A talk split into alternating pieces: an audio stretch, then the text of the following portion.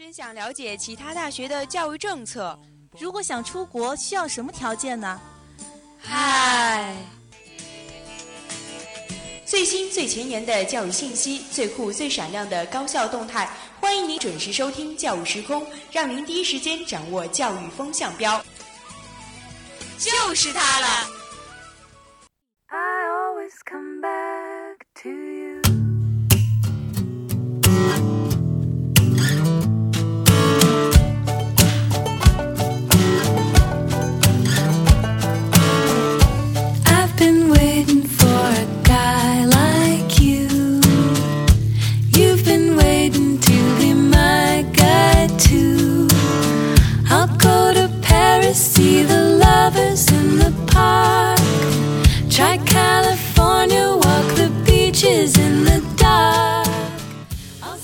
各位听众，晚上好，欢迎收听 FM 九十五点二浙江师范大学校园之声，这里是本节的节目《教育时空》，我是主播徐畅。我是袁征。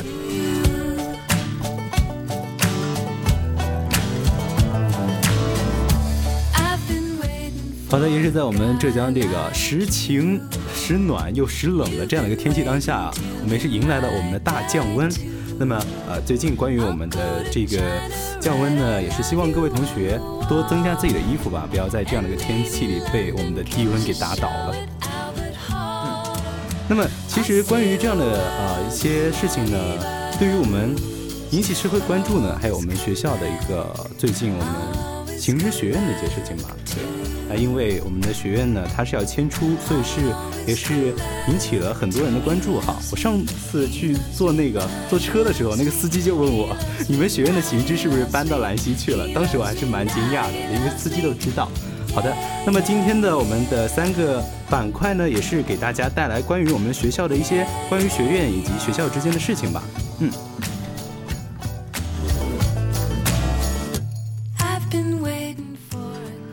好的，今天的教育时空呢，依旧给大家带来了三个板块。第一个板块呢是我们的教育新闻，助力教育事业，雪龙集团董事长贺才林先生呢向我校捐赠了五百万。第二条资讯是宿舍变成太空舱，创意成就了黑科技。第三条资讯呢，高校垃圾桶被贴上表情包，独特标语令人注目。那今天的第二个板块教育视窗，我们要谈到的是高校更名热潮也是在持续盛行。那么最后的板块呢，教育辣评也是提到寄警告书给父母哈，学业警示制度是否有意义呢？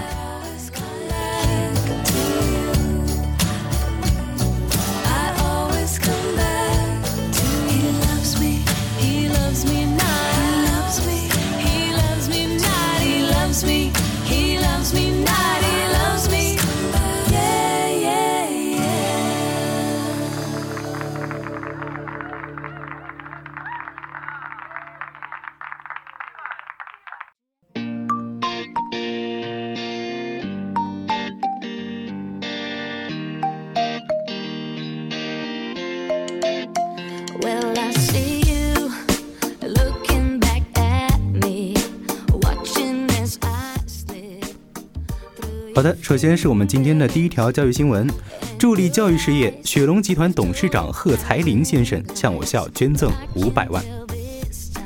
十月三十三十一号呢，雪龙集团股份有限公司的董事长、中国百名百名企业创新杰出人物贺才林先生呢，向我校捐赠了五百万哈，也是为了支持我校教育事业的发展，助力全面实施高等教育强省的战略。其实贺才林先生在捐赠这件事情上的话，也是有他个人经历的一些影响。嗯因为贺才林先生也是从小辍学，是自学成才，后来同时他也有着从教十二年的经历，所以说他深深的感受到是知识改变了命运，教育推动发展。因此，贺才林表示，支持浙师大的发展是义不容辞的责任，是弦歌不辍的使命，也是一种妙不可言的缘分。对的。那么，作为曾经一个一名教师呢，他也是对于我们的教育呢怀有深厚的感情，嗯对教师这个职业呢更是情有独钟。他通过这五百万呢，也是希望自己的绵薄之力吧，能够为浙师大加快省重点高校建设做出了积极贡献。我们校长郑梦壮也是表示，贺才林先生为支持我校事业发展是慷慨解囊。嗯，其实这不仅是对我校办学的极大肯定和信任，也是对我校发展的巨大激励和鞭策。所以说对此我们也是必须心怀感恩，积极奉献，更加主动去承担办学使命，并且我们也是要加倍努力，砥砺奋进，在建设教育强国的新征程中找准方向。然后要办更加特色鲜明的高水平大学，以此来回报所有关心关爱我们浙师大的啊、呃各界社会人士。对。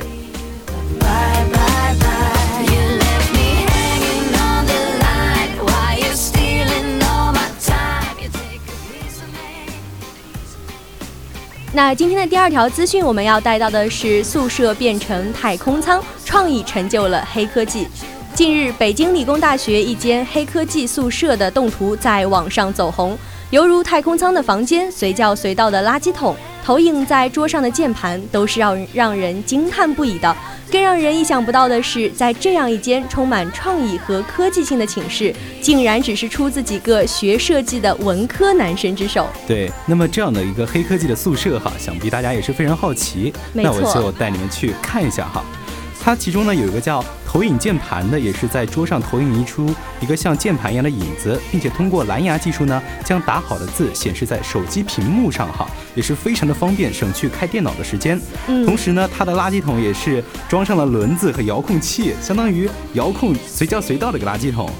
最后呢，它的一个门窗传感器呢，也是一开门就会亮起灯，拉上窗帘，也是非常的方便的，对不对？其实这一些我们也可以看到，这完全都是源自于我们宿舍，真的是日常生活中的一些需求没错。而这些男生竟然能够把生活中的这些需求直接应用到啊、就是把他们的专业知识学以致用对，然后把它应用到生活中，增加了我们的方便。我觉得也是非常明智，也非常有创意性的想法。是的，其实这样的一个黑科技的教室啊，哈，因为它就是很多要运用到电和网嘛，有很多网友会怀疑它是否具有安全隐患。对，没错，其实这个是还蛮担心的，的因为大学生的话，尤其我们现在其实查的也比较严格，对对对像一些违规电器也是不能使用毕竟这个真的安全隐患出来之后的话，整个教学楼，就是甚至宿舍楼都是存在着一定的危险的。是的，不过令人很欣慰的呢，这样的一个黑科技宿舍呢，也是引起了学校宿管中心的一个检查。嗯，最后得出的结论后呢，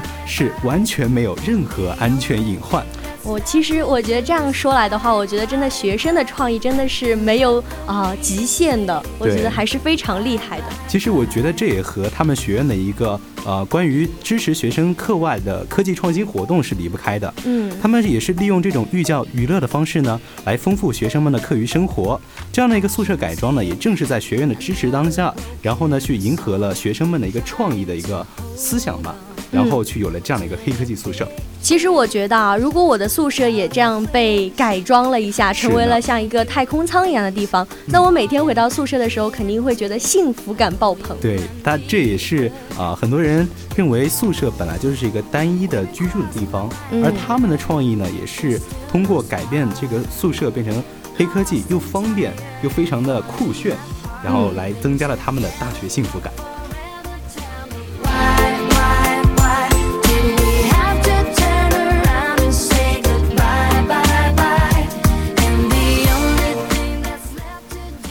的第三条教育新闻呢是高校垃圾桶被贴上表情包，独特标语引人注目。你这垃圾丢的，仿佛在刻意逗我笑。扔个垃圾这么大力，你是铅球运动员吗？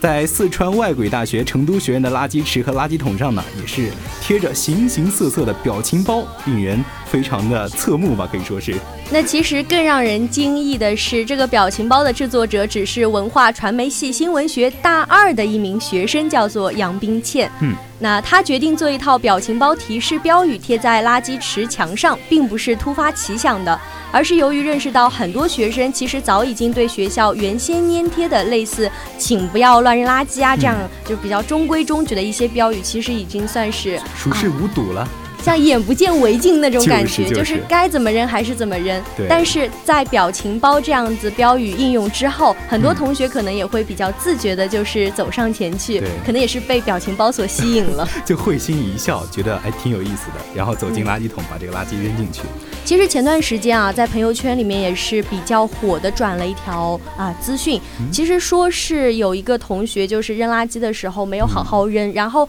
泡面桶里面可能还有原本泡面剩下来的水水，然后当他随手一扔的时候，这个水直接倒到了那个啊塑，就是收拾垃圾的那个叔叔对的头上。然后这一件事的话，也是在朋友圈引起了轩然大波。是的，因为很多人不敢相信，其实作为大学生的我们，作为一个成年人的我们，我们的素质就是可能不是那么的想象中的那么好。是的，嗯，所以说，其实像这样一些表情包的标语的话，也是在我们现在这样的生活中，能够真正起到一些督促作用，嗯，让我们能够真正的将啊、一些啊、真正的该有的素质啊应用在生活中。对，因为不仅仅是我们自己的一个方便，我觉得呃一个人真正的酷炫呢，不在于他的动作有多优雅，嗯而在于他们心灵的高尚。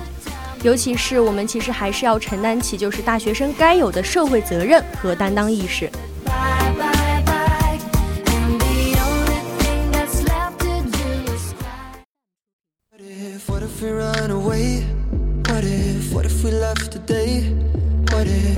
Goodbye to safe and sound? What if, what if we're hard to find? What if, what if we lost our minds? What if we let them fall behind and they never found? 那今天的第二个板块，我们要谈到的是高校更名热潮，方兴未艾。近日的话，许多教育主管部门先后公示申报了升格、更名和转设的高校名单。据了解，今年全国各省二十多所高校已加入改名大军，新一轮高校更名潮也是拉开了帷幕。专科升格为本科，学院改名为大学，把校名中的农业、煤炭、铁路、地质等字眼去掉，改名为科技、理工等等。总之是向层次更高、地域范围更广、学科门类更广、类型更强的方向来干。对，其实我们现在看到的这样的一个改名潮呢，其实呃并不是最近才兴起的哈。嗯，从，上个世纪末开始呢，中国高校就已经开始掀起了一个改名风潮。据统计呢，仅在嗯2008到2015年呢，国内就有近四分之一的高校进行更改校名。应对这股风潮呢，教育部也是发布了关于“十三五”时期高等学校设置工作的意见等一系列的文件。文件也是规定呢，坚决纠正部分高校贪大求全，为了更名、升格盲目向综合性、多科性发展的倾向，严格依据标准审批学院更改大学。其实现在大学的更名的话，其实有三条比较标准的路线了，嗯也算是。呃，第一条就是逐级升格，呃，就像职业学院的话，改名为学院，学院再改名为大学。那第二条路线的话，是类似独立院校与母体学校脱钩或更名，也是像徐畅之前提到的对，行知学院就是现在搬到了兰溪校区，对对对那也是脱离了我们啊、现在的母浙师大的本校。对对对。对，然后第三类的话，一般是地域命名的扩大，原本由城市命名的大学改名为省字头，省字头或者改名为方向命名。对，其实这样的一个命名下来，我们可以看到哈，这样的一个升级呢，其实对于很多学校来说是有利的。但是为什么教育部会审批一个关于“十三五”时期高等学校设置工作的意见，来纠正部分高校的改名？也是呃，在这样的一个改名过程当中呢，其实也存在了很多呃有利的方向，也是存在了很多不利的方向嘛。嗯，其实因为很多高校想要改名的话，是因为我们现在社会上倾向于就是呃以高校的名字来判断这个高校校的水平到底是怎样的。对，没错。呃，尤其是很多招聘单位在就就业招生的时候，可能更倾向于看你本科的学校是什么学校包括是你在报考大学的时候，那可能因为本身报考的考生跟家长其实对大学并不是很了解，对，所以说他们可能更倾向于通过对大学名字的啊、一个解读。对对对，然后来选择大学。没错，对，因为像很多大学，你比如说，呃呃，听起来某某某某财经大学和某某经济学院。听起来很多人就更愿更愿意去选择这样的一个财经大学，而不是这样的一个学院。而且其实就学校学校本身来说的话，嗯，呃，如果一个学院改名为大学的话，那它其实在行政级别上是提高了，对。所以说它也会随之获得更多相应的资源支持，比如说它可以获得更多的资金资助来推进一些学术项目的进行，对。也可以通过改变校名，使学校更容易去增设博士点和硕士点等等。对，而且学校的一个升级之后呢，它学校的招生人数和学术空间呢，都能得到进一步的扩大。嗯，可以说，它不简简单单的是一个更名，而更多呢，也给学校带来了很多的利益。嗯，但是其实，在这些有利，就是对学校有利的条件下，其实也存在着一些对考生不利的状况。因为学校本身它可能想要啊、改名，然后来获取更多的生源，但是它可能本身自身的啊、教学资源啊，或者是学校的啊、一些教学氛围、师资力量都没有跟上，就是他这个改名的步伐吧。所以说，那可能他本身的啊、配备设备不够好，但是却招了更高质量的学生进入到他们学校里面的话，其实这也是对学生的一种不公平。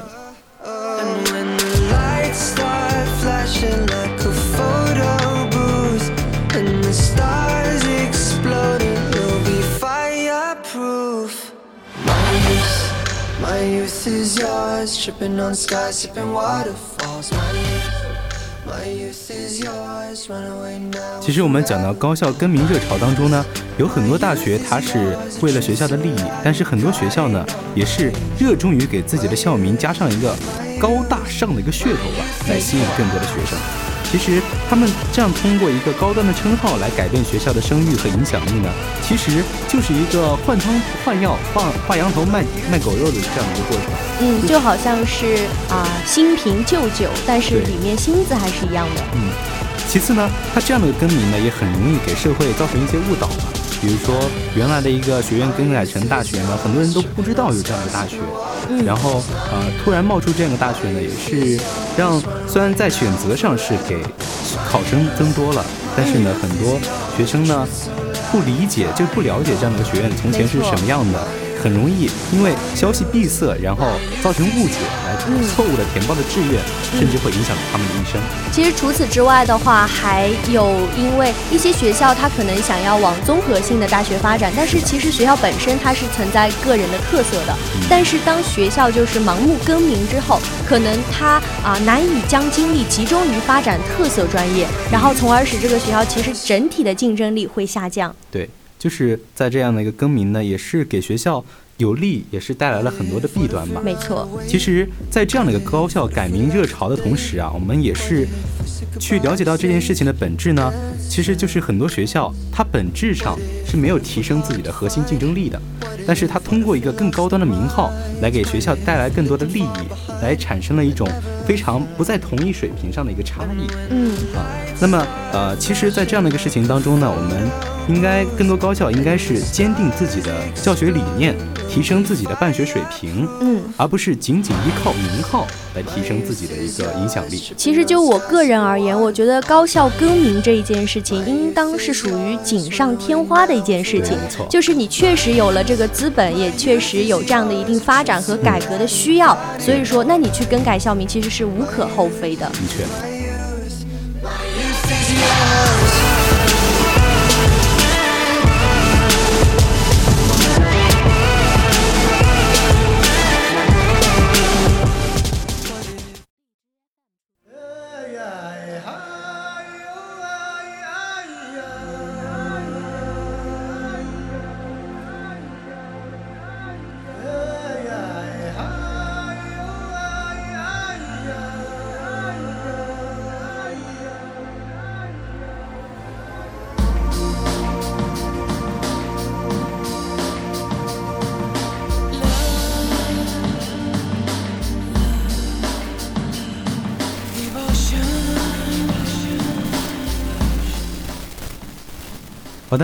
今天的教育辣评呢，也可以说是和我们学生是息息相关的吧，因为它是一个学业警示制度哈。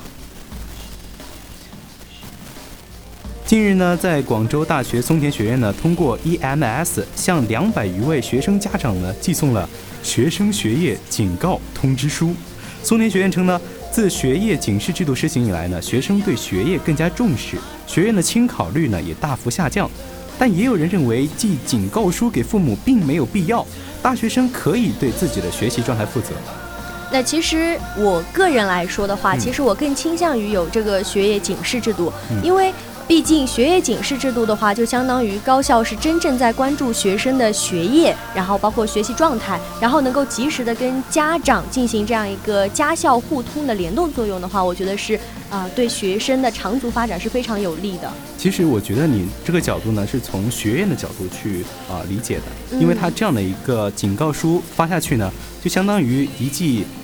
一剂药吧，可以说是。我们先不谈它是否是良药哈，因为这样的一副药下去呢，它肯定对作用于它的对象就是学生和家长。但是呢，你这样去了解理解呢，就是它对于学生在学院的表现是的确有一个督促作用的，但是对于学生在面对家长的时候，会不会产生一个逆反的心理啊？这些不可控的因素，我觉得这样的一个学业警示制度呢，这样的一个通知书的发发放，其实是还是有待思考的。其实我觉得整体来说的话，啊、即使学生跟家长之间、跟家庭之间的沟通可能有不足，或者说有个别问题的存在，但是整体来说，刚才我们也谈到了，像广州大学松田学院，就是通过发这些学业警告书吧。就可能给学生的学业帮助其实还是比较大的，整体来说还是利大于弊的。所以说，学业警告书的发放的话，可能还是对学生的学业发展，包括是个人发展，包括个性个性化发展，都是有啊有利作用的。但是其实你从另外一个角度去看啊，很多人现在对于大学生那个评价呢，就是他缺乏一个独立性，嗯就是在面对社会的时候，他可能更加依靠学校。依靠家长，嗯然后他因为比如说你这样的一个通知书发下去，家长肯定会督促这个学生去学习，嗯，那么没错。这个学生学习的动力是否还是来自于自身呢？它是否是仅仅来源来自于一个学院以及家长的一个督促呢？其实我觉得徐畅从这个角度来想也是无可厚非，但是从这个侧面我们也可以看出。就正是由于这些大学生可能自身的自律跟自觉能力不够强，所以说可能才需要学校去推出这样一个学业警示的制度，来起到一个辅助作用。不然，学生他个人可能无法明明确的意识到，其实自己的自觉自律效果是不好的，然后自己的成绩这么差了，可能自身还没有这样一个意识，但是学校就是通过警示书这样一个制度，让学生明确的了解到，其实自己在学业这一方面是有不足了，然后在这一方面通过跟家长的沟通，那可能校方、家长。家庭两方面共同去督促学生的话，可能能够使学生更好的去形成他这样一种自觉自律的那个能力。对，我觉得校方这个出发点是对的哈，就你刚才所说的这一方面。但是我觉得现在大学生呢，他面对的压力是不仅仅我们在高中就能看，可以非常清晰的看到了一个压力。嗯对，因为在我们很多朋友圈也是看到哈，我们在高中呢是花八个小时去完成自己的学习，然后给自己留下两小时的时间去玩儿。但是到了大学之后呢，我们是花八小时去完成自己的学生会工作，嗯，然后留自己两小时呢去学习。可以看出我们大学的压力是非常大的，特别是你这样的一个警示书给发下去呢，自己的家长肯定会打电话来问你，哎，你今天是不是这个呃这个，比如说你的高数是不是没及格呀？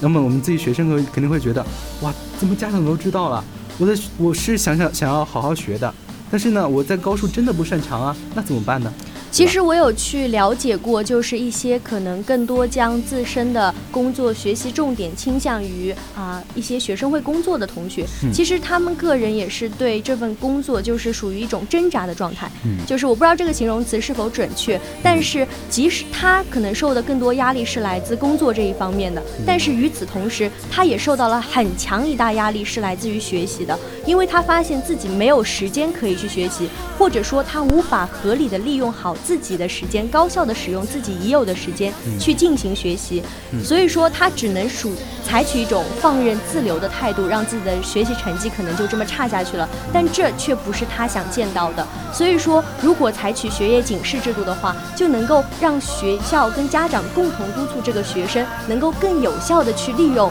啊工作之余的时间，或者是啊其他一些课外活动之余的时间来进行这样一个学习。因为无论怎么说，其实进入大学之后，可能大家都比较松懈吧，就是相对于来说，可能那种啊紧绷感就是相对于缺失了。所以说，很多时候可能一个小时你能完成的事情，你会拖到两三个小时。那如果你能够把这个效率提上去的话，其实也相当于是在节约时间，也是更好的进行一个生活方式的选择。对，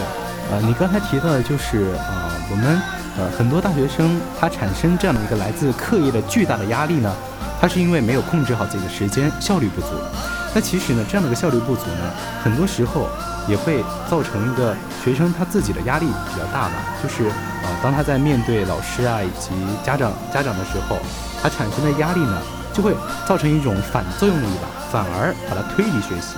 我觉得这样的一个学习警示制度呢，啊，的确在刚才的分析当中呢，的确是有必要的，啊，但是我觉得它这样的一个药发下去呢，我觉得它更应该是一种良药，然后嗯，没错。呃然后通过后续的一些措施呢，呃，让它呃产产生一个良性循环。对，我觉得学业警示制度其实还是有必要的对对，但是可能在实施的过程中，我们可以增加其他一些辅助的手段，对。就比如说啊，家学校学校方班主任这样子，然后跟家庭进行相应的沟通系，对更深入的沟通，而不是单纯只是发这样一份通知书。对。一同时的话，家庭跟学生之间也要加强沟通，对。可能因为有些学啊、学生跟家长之间其实是存在一定啊、矛盾的，那这样的情况的话，也是我们校方就是需要及时去了解到的，然后可能需要推出新的一些方法跟呃策略，比如说通过谈话等方式，然后来解决学生这样一个问题。对，同时我觉得它应该有一个长期的跟踪的一个监测的一个过程吧，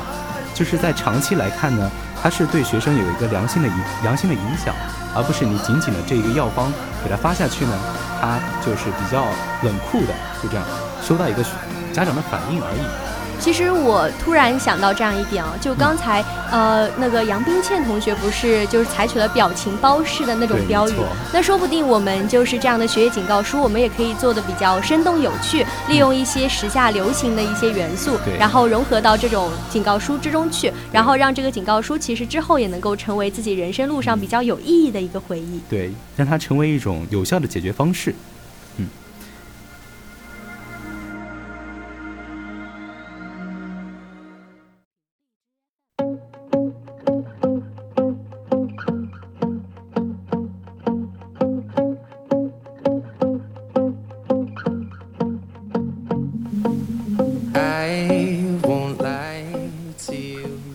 的，今天的教育时空呢，给大家带来了三个板块呢，也是和我们自己大家息息相关吧。我们的教育新闻呢，也是讲了关于我们学校的一个新的呃鹤才玲楼这样的一个事情。那我们今天的第二个板块教育视窗也是谈到了高校更名热潮。对，然后第三个板块呢，也是关于我们学业警示制度哈。然后在这个板块呢，也是希望现在很多学生汲取到一些有意义的关于自身提高的一些方法吧。嗯，好的。那么在北京时间的十九点三十八分呢，今天的教育时空也要和大家说再见了。我是主播许畅，我是袁征，我们下期不见不散不不散，拜拜。I'll stop time for you. The second you say you'd like me to. I just wanna give you the loving that you're missing, baby. Just to wake up with you be everything I need, and this could be so different.